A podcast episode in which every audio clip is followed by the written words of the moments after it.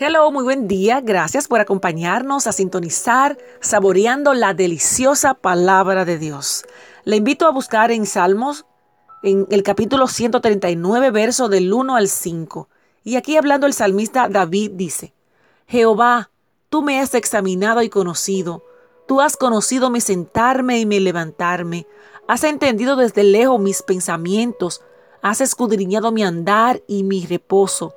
Y todos mis caminos te son conocidos, pues aún no está la palabra en mi lengua, y ya tú, Jehová, la sabes toda. Detrás y delante me rodeaste, y sobre mí pusiste tu mano. ¡Wow! La reflexión para esta mañana se titula Único. La gente de nuestro tiempo, en su mayoría, acostumbra hablar usando palabras expresiones, usando un lenguaje técnico para mostrar ser muy sabios.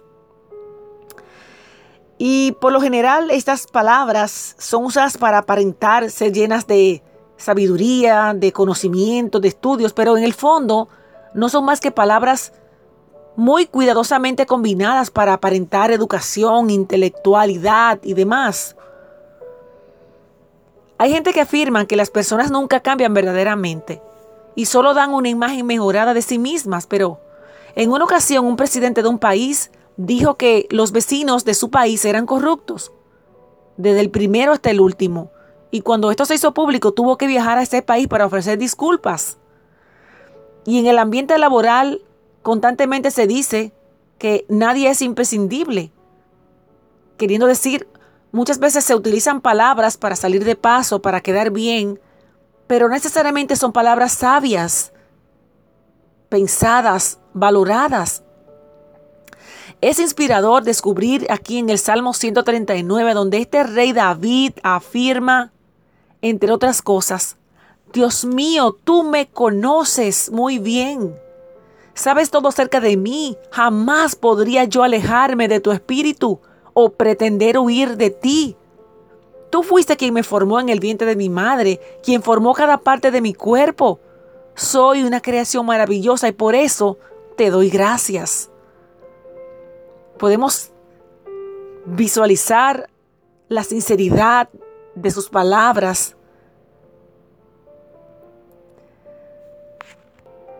Y a diferencia de los dichos populares y las palabras rebuscadas que muchas personas organizan para lucir tan intelectuales, Aquí en este salmo podemos encontrar la diferencia de la verdad y la mentira o la hipocresía.